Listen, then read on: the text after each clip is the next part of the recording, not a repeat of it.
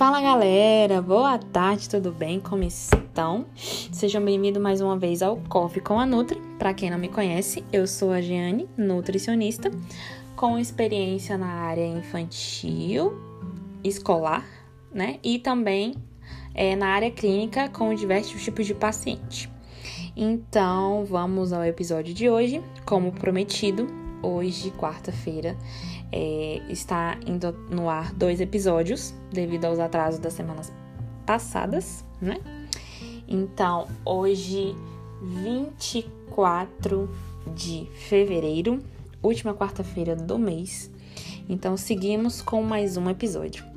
Então, devido a algumas dúvidas sobre introdução alimentar e alimentação infantil que eu tenho recebido, é, tanto pelo Instagram como pessoalmente, de mães, futuras mães, futuros pais ou pessoas que têm crianças dentro de casa, hoje eu resolvi falar sobre cinco fatos sobre a introdução alimentar.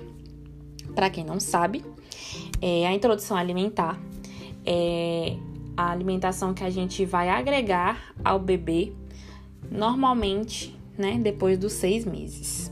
Então aí vai o primeiro fato: a alimentação ou amamentação, na verdade, exclusiva é, para o bebê é até os seis meses, exclusiva no sentido que ele não vai precisar de nenhum alimento além do leite.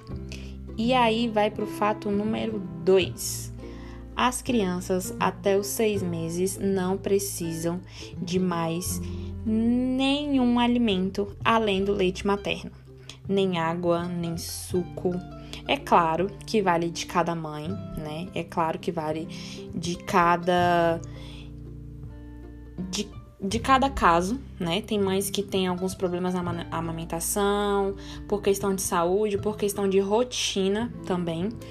Então, querendo ou não, vale analisar cada caso, né? Como eu já falei no Instagram, né? Cada pessoa é um, cada caso é um caso. E mais o que é recomendado, leite materno a, exclusivo até os seis meses e não é necessário introduzir nada até os seis meses para o bebê é, comer ou para o bebê tomar, certo?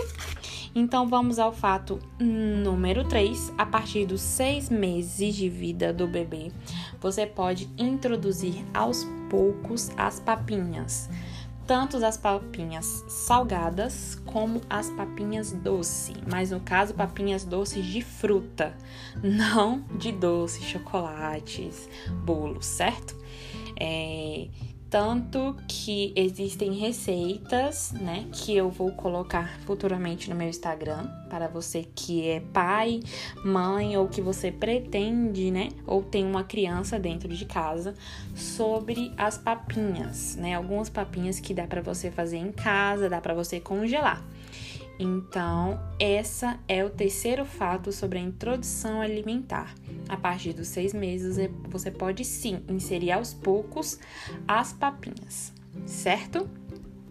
Fato número 4.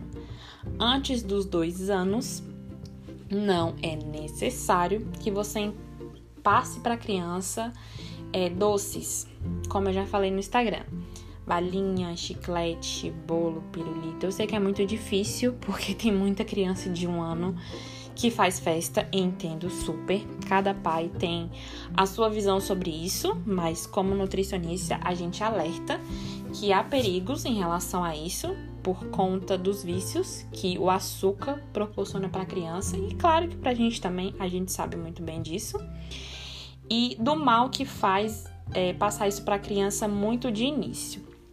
Então a gente recomenda, claro que você pai vai saber, é, vai ver se isso é adequado para você ou não, mas a gente alerta sobre os riscos possíveis que é, é inserir e introduzir doces ou essas guloseimas para as crianças antes dos dois anos.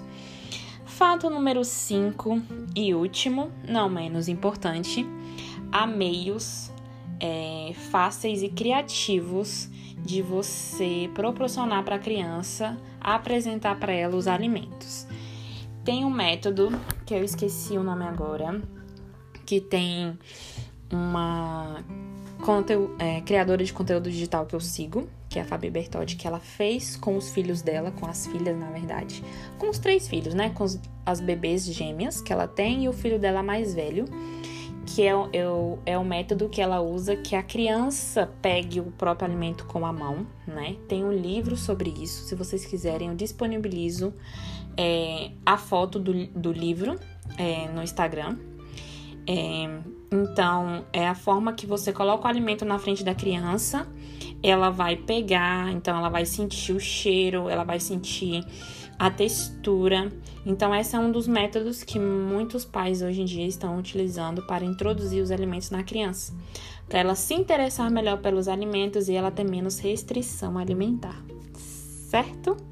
Então, esse foi um podcast, um episódio um pouquinho mais curto se comparado ao episódio passado. Então, espero que tenham gostado. É, qualquer dúvida, qualquer sugestão, como eu falei, vou deixar lá no Instagram de episódios que vocês querem ver por aqui. E, ou algo que vocês queiram saber mais sobre a nutrição ou um pouquinho sobre mim e a nutrição.